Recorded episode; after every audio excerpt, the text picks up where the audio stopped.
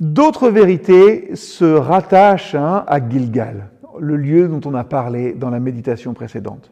Le dépouillement de, la chair hein, est le secret du bonheur de l'âme et des victoires aussi pour Israël sur les ennemis, mais ça ne nourrit pas vraiment le cœur. Après la circoncision, le verset 8 de notre texte aujourd'hui nous dit que le peuple est guéri. Dieu lui donne, lui redonne une nouvelle dignité et il va donc ici lui donner une nourriture appropriée à ses besoins et à sa nouvelle position hein, dans le pays de la promesse.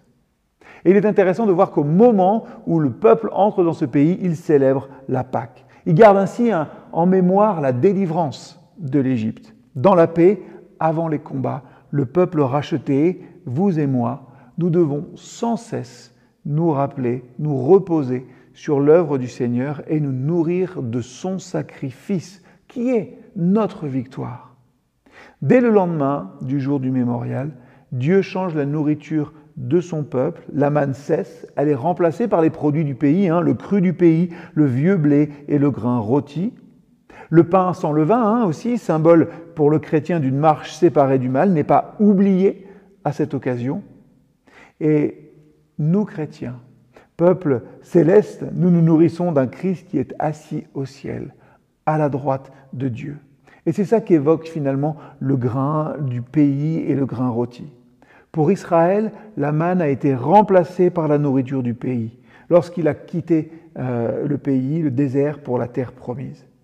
Pour le croyant, hein, au contraire, pour nous aujourd'hui, Christ est maintenant à la fois la manne pour ces moments où nous traversons des déserts et la nourriture que nous avons, la nourriture de son peuple, appelé à vivre par la foi avec lui dans le ciel.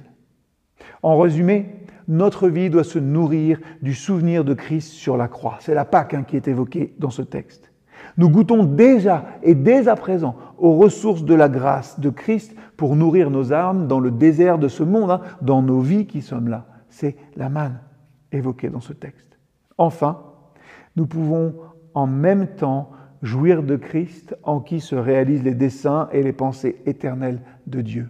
Oui, c'est en lui que nous devons nous réjouir. C'est lui qui est notre vie, notre espoir. Nous avons avec lui les choses célestes en partage et tout ceci doit nourrir notre âme.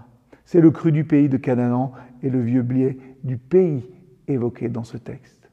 N'arrêtez jamais de vous nourrir de l'espérance et de l'amour de Christ pour vous. C'est là-dessus que vous pouvez bâtir solidement votre vie.